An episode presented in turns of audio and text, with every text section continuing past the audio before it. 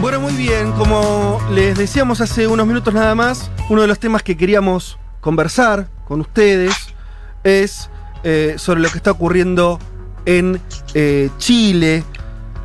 Se mm, informó el reemplazo del ministro de Salud de Piñera después de una gestión por demás cuestionada en función de que primero parecía que Chile estaba resolviendo, conteniendo más o menos bien eh, el coronavirus en las últimas semanas, sobre todo, se destapó una olla donde aparecieron primero un debate sobre los mismos números. eh, el propio gobierno tuvo que empezar a reconocer muchas más muertes de eh, las que estaba informando y después una situación sanitaria compleja. Pero para eso estamos en comunicación con una voz muy calificada. Se trata de Marco Enrique Sominamis, ex, ex candidato a la presidencia en Chile y fundador del Grupo Puebla. Marco, te saluda Federico Vázquez desde Buenos Aires. Hola. Marco, ¿estás ahí? ¿Ahí me escuchan? Sí, ahí te escuchamos. ¿Cómo estás? ¿Nos escuchás a nosotros? Perfecto, escuché todo. No Federico. Ah, genial. Te escucho perfecto, acá estoy encantado. Bueno, ¿estás en Santiago? Sí, Perfecto. Bueno, eh, queríamos, nosotros, eh, eh, vos estuviste en este, en este programa, en el, estudio de esta radio hace, hace un tiempo, cuando el mundo era otro, y, y queríamos hoy conversar porque teníamos pensado justamente darle lugar a lo que está ocurriendo en Chile. por la coyuntura, la, la nombraba rápidamente. No sé si querés primero contarnos esta, esta coyuntura concreta política del reemplazo del, del ministro eh, de Salud. ¿En qué marco se da? yo diría que, que, que, que la estrategia del gobierno, que es muy importante entenderla, tuvo que ver con privilegiar la economía. Para eso, los sanitarios los sometieron a lo que se denominó una cuarentena dinámica, vale decir, fragmentar la ciudad según algoritmos, vale decir, con distintas variables complicadas, y sostuvieron que mientras era razonable que Palermo, por ejemplo, no estuviera en cuarentena, pero que Caballito sí, y que dentro de una misma comuna, ciudad, barrio, una calle sí, la, la otra calle no, se les produjo, a mi juicio, un- un- una expectativa falsa y eso empeoró aún más las cosas. Ellos apostaron a que lo de- la estrategia era un éxito. Plantearon cosas eh, muy, muy im- imprudentes, vuelta al, al clase de los niños, abrieron los centros comerciales, recomendaron que incluso tomáramos café a sana distancia, intentaron incluso explicar que un poco de contagio ayudaría, que es, según entiendo, la estrategia de Suecia, de Inglaterra, que es sostener que una dosis de contagio en algunas partes de la población produciría una, una respuesta positiva al final. Eso fracasó rápidamente porque se manejaron mal en eh, lo comunicacional, lo político, lo hicieron no en equipo, con poca transparencia, se contradijeron las cifras, y la estrategia frente a un virus que tiene tres atributos, letalidad, amplitud de contagio, velocidad de contagio, las otras tres respuestas que son liderazgos creíbles, instituciones armonizadas y una estructura social y un tejido social, eh, eso no se dio y por tanto ahora estamos en pánico sanitario con muertes que suman de a 200 diarios y ayer mismo, o antes de ayer, ya no recuerdo, se tuvo que reconocer que el Ministerio de Salud de Chile informaba a la OMS el doble de muertos porque ocupaba otro criterio. Eso es muy y por impactante. tanto ahora ya hablamos no de 2.500 Sí. muertos, sino de 5.000 muertos, Ajá. puesto que hubo una confesión del gobierno que en sus propios ministerios tenían dos métodos. Contaban los muertos de una manera para la OMS ante la Organización Mundial de la Salud y los muertos de otra manera para los chilenos. En fin, un desastre en lo en el objetivo que ellos tenían incluso, si se propusieron cuidar la economía, el consumo cayó un 14,6%, la economía se va a contraer un 10% del PBI, vale decir un desastre. Eh, Marco, en ese, en ese, en esto que estás describiendo, eh, tenemos que recordar que es sobre un gobierno que además estaba complicado en términos de eh, apoyo social. Lo comentaba antes, eh, hoy Chile tendría que estar discutiendo, si no hubiera aparecido esta pandemia, una nueva constitución, que en la cual el gobierno de Piñera estaba eh, complicado, ¿no? Como para pensar en, su proyecto político y, demás. Hoy vos como dirigente político ves que estos resultados que nos estás contando que son muy malos en términos de gestión de la pandemia. Es eh, cómo se está sosteniendo el gobierno de Piñera, digo, ¿qué, qué apoyo le queda, es un gobierno que está girando, tu lectura política está girando más hacia la derecha, estar por, reviendo posiciones. ¿Qué, ¿Qué está sucediendo con esto? Yo comparto, creo que es un gobierno que está extremadamente ideológico en esta etapa y frente a este virus, como ya lo decíamos, tan letal y tan aterrante. Y mientras no haya vacuna, pareciera que las dos únicas respuestas son la cuarentena, que disminuye hasta un 80% los contagios, y al lado de eso, una fuerte inyección económica a la demanda, a los, a los seres humanos. Parece una política fiscal expansiva, como ha recomendado la guardiana de las finanzas, que no es precisamente el Che Guevara, que es Mm. cristalina del, del FMI. Sí. Por tanto, eh, mi impresión es que, es que el gobierno está siendo extremadamente ortodoxo. Y yo quiero decirte algo, estoy convencido que la estrategia del gobierno de Chile tiene toda la lógica del mundo, no es, no es ilógica, tiene lógica. No es la mía, Mm. pero tiene lógica. Es evitar gastar los ahorros que tenemos, a diferencia de otros países, nosotros tenemos ahorro fiscal.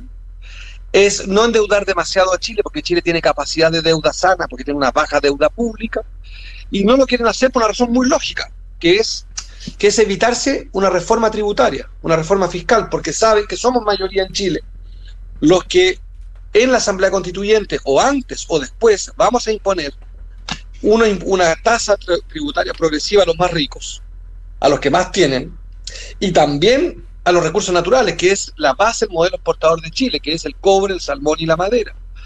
Y lo segundo, que también tiene lógica, es que Piñera no quiere gastar el dinero que tenemos ni endeudar demasiado al Estado, porque también eso afecta la calificación de la economía de Chile. Ustedes saben que las economías son calificadas por, valga la redundancia, agentes económicas, con letras AA más, AA, BC, Ujú. etcétera. Tienen calificaciones que afectan indirectamente a los ciudadanos, puesto que el valor del dinero se afecta, afecta a la inversión, pero afecta a los grandes empresarios, puesto que les cuesta mucho más caro pedir crédito afuera si la economía es calificada como otra cosa. Y Sebastián Piñera, el presidente de Chile, electo democráticamente, que no gobierna democráticamente, tiene unos negocios de una magnitud gigantesca, cotiza en la bolsa, está en Estados Unidos, por tanto a él mismo le afectaría una mala calificación financiera. Ese es el problema de tener un presidente tan, tan, tan, tan rico. Yo creo que lo que él hace tiene toda lógica y lamentablemente la oposición ha sido estéril en, eh, en ser una voz que presione, pero lo cierto es que teníamos toda la razón. Siempre dijimos, al menos un grupo de la oposición, somos tres tipos de oposición, pero una, la nuestra, que va creciendo, dijimos el 17 de marzo, cuarentena total con expansión fiscal. Nada de eso se hizo y ahora estamos en el peor de los mundos. Crisis económica, crisis sanitaria, perdón, me corrijo. Pánico sanitario, pánico económico. Marco, te saluda Juan Manuel Carg. Eh, vi que participaste de un foro llamado Pliego Popular, con partidos de Apruebo Chile Digno, con partidos del Frente Amplio, con organizaciones sociales. Te quiero hacer una pregunta muy concreta, porque acá se habló mucho de Argentina, Chile, Alberto Fernández, el Grupo de Puebla. ¿Se está articulando el progresismo en Chile hoy frente al gobierno de Piñera, que vos decís, lo caracterizaste en un momento como que gobierna de forma no democrática, creo que es muy fuerte eso que dijiste, quiero también que te explayes en eso, pero ¿se está articulando el progresismo en Chile hoy? Sí, lo, eh, un- yo sé que tú sabes mucho de Chile, igual que Federico, pero la, mm, la, la oposición chilena eh, es una oposición que nace a la dictadura, eh, nace en dictadura, y es un pacto de católicos y laicos, de marxistas y liberales, de socialistas y demócratas cristianos, básicamente. Se ofenderán algunos, pero eso es la historia. Durante 20 años ellos controlaron el sentido común, hicieron pactos con la derecha, que eran obligatorios por dictadura, puesto que Pinochet era el dueño de Chile. Después yo creo que se volvieron adictos y les encantó la relación con la derecha, se sintieron cómodos y aparecían en los medios de derecha como los, los dueños del milagro, y creo que se emborracharon, se envejecieron, y yo en una película que hice, un documental para televisión europeas, titulé Los héroes están fatigados. Eso se volvieron, héroes fatigados. De ahí en adelante surge una oposición adicional, que es la, la que yo encabecé con mucho éxito en su minuto, no alcanzó para ganar. Y después fui reemplazado por una cosa que se llama el Frente Amplio, que no tiene ideas nuevas, que son básicamente las que nosotros impusimos, pero que tiene el mérito de haber aprovechado muy bien el nuevo sistema electoral, que les dio con menos votos que los que yo obtuve, incluso más diputados en su minuto, digo. Y son una fuerza importante, legítima. Esa fuerza cometió un error a mi juicio jodido y pactó con el Piñera en medio de las protestas y ha sido muy duramente tratada. Yo creo que ahora se produjo algo nuevo, una gran fatiga de lo que llamamos la concertación, una, una crítica, yo creo que es legítima, pero, pero que por lo menos eh, ha ayudado a la unidad. Es que Frente Amplio entendió que su reivindicación de pureza y de heroísmo no le alcanzaba, que se requería ideas, se requería hacer política, y que nosotros los golpeados, los comunistas, los progresistas, mi partido, los regionalistas, que éramos una fuerza muy disminuida del 10% de Chile hoy día, nos aliamos con una buena parte del Frente Amplio, que se fue del Frente Amplio, y también ayer hicimos algo bien inédito, que tú citas, nos reunimos y nos empezamos a articular inspirados también en ustedes, en lo que hizo el peronismo. Antiguos adversarios, no enemigos, pero adversarios, nos reunimos ayer en un encuentro inédito con decenas de organizaciones sociales, con los partidos del Frente Amplio, con el pacto nuestro que se llama Chile Digno, y esperamos que la concertación, los antiguos partidos que gobernaron 20 años, eh, concurran a un acuerdo más grande también. Yo soy optimista en el sentido de que creo que es necesario, desconfiado porque creo que algunos ven eh, más interés en mantener con Piñera una especie de duopolio donde son más, están más cómodos. Nosotros somos una fuerza más de izquierda, creemos, la, como te decía, en una educación pública, laica, de calidad, creemos en un royalty a la minería, eh, estamos a favor del aborto, eh, no del aborto, sino de despenalizar el aborto, de una ley que devuelva los derechos sexuales y reproductivos. No te quiero aburrir, pero estamos en una identidad muy progresista y creo que lo de ayer es importante, pero no suficiente, pero es importante. Estamos llegando a acuerdo entre nosotros. Después de habernos, como dicen coloquialmente, de habernos puteado como pocos, todas y todos. Así que ayer nos reencontramos. Marco, Leticia Martínez te saluda, ¿cómo estás? Hola Leticia. Eh, preguntarte primero porque esta semana vimos la salida de Mañalich, ministro de Salud, que se hizo conocido internacionalmente por sus célebres frases, pero vimos unos cuantos cambios de gabinete en el gobierno de Piñera, sin ir más lejos, la ministra de la Mujer, nieta nieta de Pinochet, que la cambió por una ministra que defiende o que valoró que una nena de 11 años que había sido abusada tenga finalmente a su bebé. ¿Cómo, primero, bueno, preguntarte si con este cambio de ministro de Salud modifica algo esto, el, combate a la pandemia que se viene dando en Chile y cómo analizás el gobierno de Piñera que sin dejar de, tener presente que hay un estallido social que comenzó en octubre y que entiendo que todos tienen muchas ganas de poder volver a salir a manifestarse. ¿Cómo, cómo analizás eso? Yo, Leticia, creo que tú sabes que yo, yo tenemos dos riesgos en la oposición. Uno es como el cuento del lobo que hemos advertido tanto, tanto, tanto que el tipo es un eh, antisocial, un mitómano y un incompetente, que cuando ocurre, como que alguien te dice, ¿por qué no me lo dijiste? Es que te lo vengo diciendo hace, el caso mío, hace muchos años. Yo conozco mucho a Sebastián Piñera. Competí dos veces con él y dos veces en dos momentos de las campañas muy palmo a palmo en las encuestas. Y su madre era la mejor amiga de mi abuela. O sea, te quiero decir que lo conozco mucho. Y que todo lo que digo lo digo responsable e informadamente y no acostumbra a ser muy duro en esos planos, pero con eso es implacable, porque creo que estamos en manos de alguien muy peligroso. Yo creo que la oposición chilena, la, perdón, la derecha chilena, Leticia, em, es muy importante esto, te lo quiero contar con una anécdota, pero que te lo va a explicar bien. Vinieron unos concejales franceses del Frente, del, del Frente Nacional Racista, hace años a Chile, y me pidieron ver a la, a la derecha chilena, y los reuní con los partidos de Piñera, eran los racistas franceses. Me llamó el embajador, perdón, y me dice, Marco, yo, soy mitad francés. Me dice, recomiéndame político. Y lo mando a ver a la derecha chilena. Salen del almuerzo los concejales municipales, racistas franceses. Llaman al embajador y lo putean como nunca. Le dicen, mire, nosotros nunca habíamos comido con unos fascistas de no, me, dice, Marco, ¿qué has hecho? Le digo, mira, embajador, querido, te quiero decir que la derecha, esta es la derecha chilena. Me dice, y te digo, ¿qué pasó? Mira, los concejales me dijeron esto. Nosotros, racistas franceses, estamos a favor de la seguridad social. La derecha chilena no. Nosotros, racistas, entendemos perfectamente que tiene que haber aborto. La derecha no. Nosotros, racistas franceses, estamos a favor del divorcio. La derecha chilena no. Nosotros, racistas franceses, estamos en contra de que la iglesia tenga canales de televisión abiertas, gercianos. La derecha chilena no. Todo esto para decirte que, como decía un amigo periodista, Chile es la Corea del Norte del capitalismo. Está muy corrido esto. O sea, lo que yo aquí soy tildado, igual que, muchos del Frente Amplio, por lo demás, con, los que nos estamos reencontrando, como si fuéramos de ultra izquierda. Nosotros somos los más moderados que hay. Somos apenas, con suerte, seremos los socialdemócratas. Mm. Lo que planteamos es simple. Por ejemplo, me costó, me costó una pelea con Bachelet. Por eso me divorcié de esa coalición. Fíjate, en Chile, antiguamente, hace pocos años, perdón, recientemente, un colegio con financiamiento público, Leticia, que fuera privado, podía elegir a los estudiantes según el matrimonio de los padres. Ah, es tremendo. Eso era lo que hizo Michelle Bachelet, para que ustedes entiendan. Esa ley la hizo ella, lo legalizó. Entonces, cuando te dicen, miren, yo viajo mucho, ustedes saben, por las conferencias, por, por el grupo de Puebla, por mucho, por las películas, soy director. Claro, entonces cuesta mucho la conversación cuando te dicen, miren, no, pero que allá a la izquierda, Chile, digo, ¿cuál izquierda? Si lo que tenemos allá es gente que, a mi juicio, estás, ¿cómo decir? Está intoxicada, secuestrada por una derecha muy poderosa, muy influyente. Nos están volviendo locos. Yo te digo, yo como candidato que ha recorrido Chile, en la universidad es Leticia. Los estudiantes mayoritariamente estaban contra la educación gratuita, Leticia. Claro. Marco, Porque me decían, bueno, ¿y por qué tendríamos que pagarle a la universidad a un perezoso? Y cuando uno habla de Argentina, periodistas de buen nivel, en CNN Chile, una periodista una vez dijo, ay, Marco, ¿hasta cuándo usted habla de educación pública? Mira Argentina, el desastre que tienen con las universidades argentinas. Ustedes tienen, corrígeme, cinco premios Nobel, ¿no? Sí. Sí. Varios vienen de universidades, ¿no? Ujú. de la UBA, de la Chile Universidad de. Buenos Aires, sí.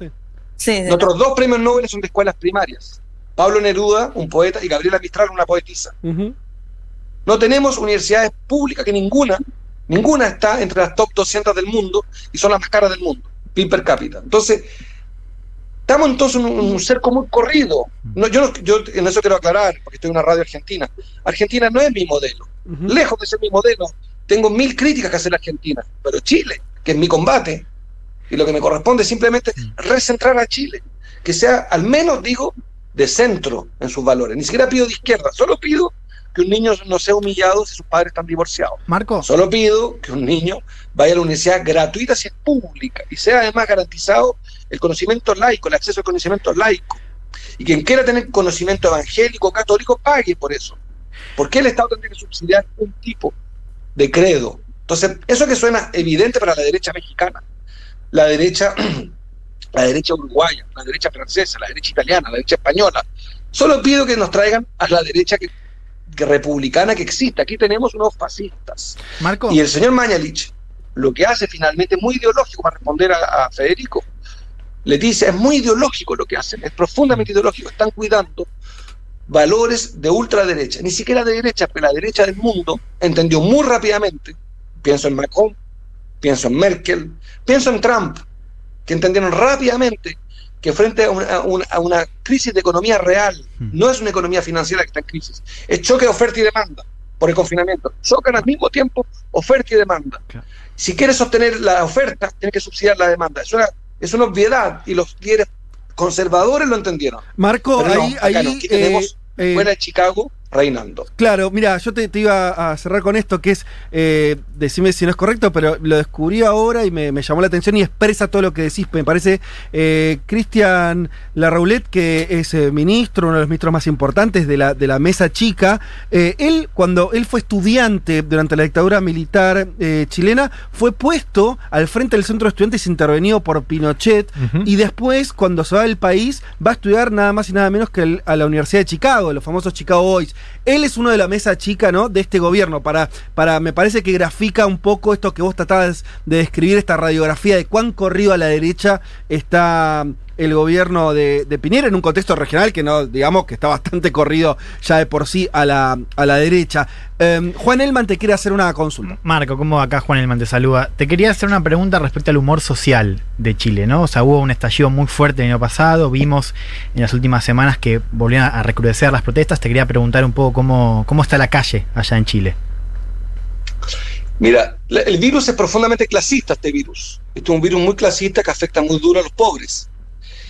Eh, ahí lo que se sabe al día de hoy es que la cuarentena donde la hay, que es para la mitad de la población de Chile, somos un país de 19 millones, 18 y tanto, Sí. eh, y 9 millones estamos en cuarentena. Eh, lo que se sabe es que los sectores populares tan solo un 30% cumple con la cuarentena y en los sectores altos 50%. Creo que como nadie respeta al presidente, lo que te decía, que frente al virus se requiere estrés, lo que te demuestran los antropólogos, los expertos, no la ciencia. Hoy es que se requieren tres elementos, un presidente creíble, instituciones acordes, que es lo que pasa con el federalismo argentino y no con el federalismo brasilero, o el federalismo norteamericano. Mm. Y tercero, un, un tejido social sólido. La sociedad chilena no tiene ninguna de las tres. No le creemos al presidente. No tenemos instituciones sólidas porque además están todas, la policía chilena, los militares, la iglesia, todos los políticos, el parlamento, los partidos, todo en trono entre el 1 y el 5% de credibilidad con encuestas cuyo margen de error es 3, para que se hagan una idea de dónde estamos.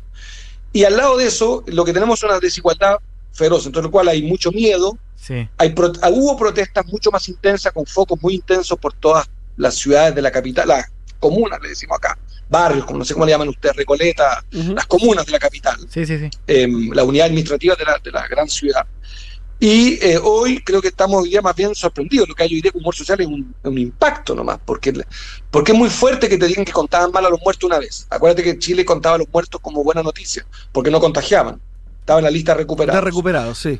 Claro, después nos contaron, adicionalmente, que en realidad la manera de calcular los muertos era que el en el hospital, si no ponían por escrito que era por COVID-19, que no quedaba en el registro de los posibles muertos por COVID. Después confesaron que en realidad el cómputo estaba mal hecho y corrigieron, ya ni me acuerdo, una tercera vez. Y ayer o antes de ayer explota el dato desde el Ministerio de Salud. ¿ah? Piensen esto, la unidad de investigación estadística del Ministerio de Salud de Chile, de ellos, de la derecha, informa todos los días a la Organización Mundial de la Salud el doble de muertos, porque ocupa otro criterio. Entonces, claro, lo que hay hoy día te diría más bien una, una palabra fonéticamente muy fea, anonadados. No sé si se usa en Argentina. Sí. Sí, sí. La usamos. No, sí. eh, Estupefacto, para ser más ciútico, más Eh, snob. Impactados. Eso hay. La oposición, en lo económico, muy, creo que estamos dos tercios de la oposición muy dura, de que hay que aumentar, un tercio de la oposición que yo creo que tiene síndrome de Estocolmo, eh, tratando de resolver con Piñera su existencia personal y política, aflojando en la exigencia, lo que creo un error de esa oposición, pero bueno, estoy por la unidad yo mismo que he cometido tantos errores de, de ruptura, estoy por dejar pasar eso y que nos sigamos dialogando en la oposición, esperando que hayan las elecciones que son muy pronto para sacar a este gobierno incompetente.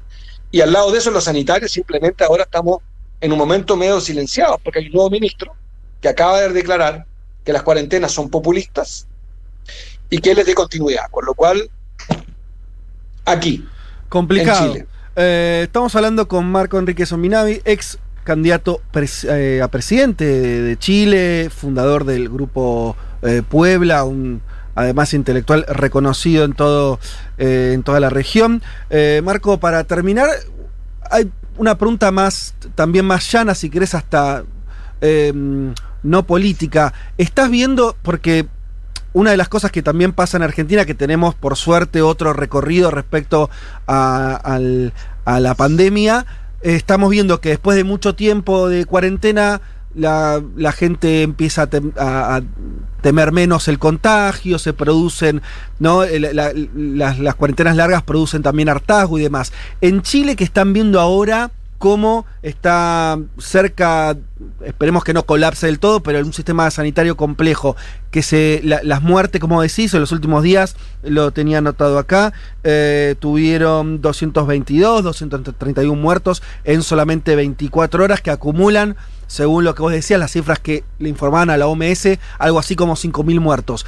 Se nota, por lo menos en Santiago, vos lo ves en el día a día, que la gente está quedándose más en su casa o a pesar de todo esto, la situación eh, sigue descontrolada. No, sigue descontrolada porque mm, adicionalmente el gobierno tomó, implementó una idea que, que no es del todo equivocada, pero a mi juicio de, no, era, no era racional, no era, no era eficiente más bien, que es entregar dos millones y medio de cajas de mercadería. Sí. Y eso tiene muchos problemas. Uno es que eh, se enredaron con las que en realidad no era para todos los pobres, era para el 70, el 40%. Mira, un enredo. Después se descubrió que lo, como no, lo habían entregado un 5% en tres semanas de lo prometido, cambiaron la estrategia y le llegó ayer una caja a una diputada de la República, o sea, lo que demuestra que ya el caos es total. No, yo creo que, que lo que hay hoy día es, eh, es muy crítico. Yo pienso, como fui educado en otro país, viví una experiencia muy rara que, que se llamó la cohabitación, cuando había un presidente socialista en Francia y asumió un primer ministro de derecha. Y cohabitaron dos fuerzas en el mismo edificio del poder, al presidente de izquierda y el primer ministro de derecha. Algo así como que el jefe de gabinete fuera de opositor. Sí, sí. Yo creo que no lo he querido decir en Chile porque si lo digo en Chile no se va a entender. Van a pensar que uno quiere coordinarse, integrarse. Yo creo que ya llegamos a un punto tan grave que Sebastián Piñera apenas está facultado para la política exterior y para la, seguridad nacional. Y todo el resto, todos los ministerios regalianos, todos los ministerios de obras públicas, de educación, de economía, eh, de seguridad interior, todo eso era quedar en manos, a mi juicio, de la oposición. No hay manera hoy día de que él pueda seguir porque su equipo está fatigado, su equipo está equivocado, la sociedad no les cree. Yo no, te lo comento casi como un ensayo, porque no, no quería ni tuitearlo, ni escribirlo, ni lo he propuesto en el seno de mi partido. Pero no hay, no hay mecanismos institucionales para eso que decís. No, mira, da lo mismo. en, el hecho, la constitución chilena no considera nada de esto, pero cuando hay 5.000 muertos, pero ustedes estarían dispuestos, de hecho, Marco, no de derecho podría funcionar. Marco, ¿ustedes estarían dispuestos a hacer un gobierno de cohabitación con Piñera después de todo lo que dijiste de cómo gobierna él? Es que cohabitación no es lo mismo que coalición. Cohabitación es que entregue el gobierno, para hacerlo en simple. Bueno, está bien. Estás pidiendo que se vaya entonces, no estás pidiendo que, que se quede. Es que la constitución chilena no, la constitución chilena no ofrece lo que te, lo que te quiero explicar, es que en, otros países los presidentes son reinan y no gobiernan. Yo que competí contra él reconozco que él fue electo democráticamente, aunque creo que no gobierna democráticamente. Él fue electo. Por tanto, la constitución le garantiza cuatro años. Yo no estoy por, creo que las instituciones son importantísimas. Y los plazos tienen que respetarse, las reglas. Las reglas que a él le quedan 15 meses. Sí. Como creo que es un incompetente para gobernar, pero fue electo por los chilenos y chilenas en un sistema electoral que todos reconocemos como válido, el hecho es que tiene que cumplir su mandato. Otra cosa es que frente a la cantidad de muertos, él es incapaz de gobernar.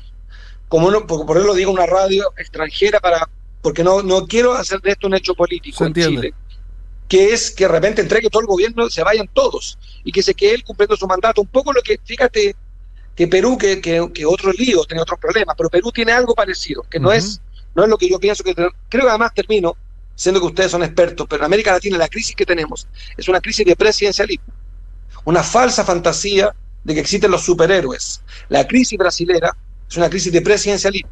Es normal que los gobiernos caigan. Es normal que los gobiernos caigan cuando se equivocan de manera elocuente, con impacto en muertes y en, eh, destrucción de la identidad nacional, de la estabilidad, etcétera. Es normal que un gobierno caiga. Vos sabés lo traumático en América Latina es que caen los presidentes. y eso hace que sea terrible. Se va a escuchar en, Chile, Marco, pienso ¿no? en Venezuela, pienso en Salvador Allende, etcétera. Eh, Marco Enrique Ominami nos diste, bueno, mucha información, eh, creo que también muchas definiciones políticas importantes. Te agradecemos el tiempo que nos dedicaste y desde acá lo único que podemos hacer es mandar un, mandarles un, abrazo a ustedes y a, todos los chilenos y ojalá más allá de, esta eh, situación política que, bueno, que los próximos días logren entre ustedes, aunque sea, eh, si no lo hace el gobierno, que lo haga la propia sociedad, cuidarse porque parece que vienen días muy duros para la sociedad chilena y, eh, la defensa respecto de, la pandemia, ¿no? Así dicen los ministros, que, viene, que lo peor está por venir según las cifras de ellos, estamos simplemente todavía en lo que se llamaría una meseta, lo peor viene ahora. Imagínate si esto no es lo peor, ¿qué es lo que nos espera? Si es que lo que corresponde es la unidad, y para mí protestar es un derecho, la promesa es la justicia y el camino son las propuestas, y en eso estamos como oposición.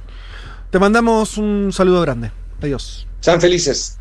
Gracias. Foto de rock, foto rock, foto yo, foto vos, foto de rock, foto rock, foto yo, foto foto funk, foto soul, foto punk, ping pong, gay, goy, Batman, maravilloso, foto rock.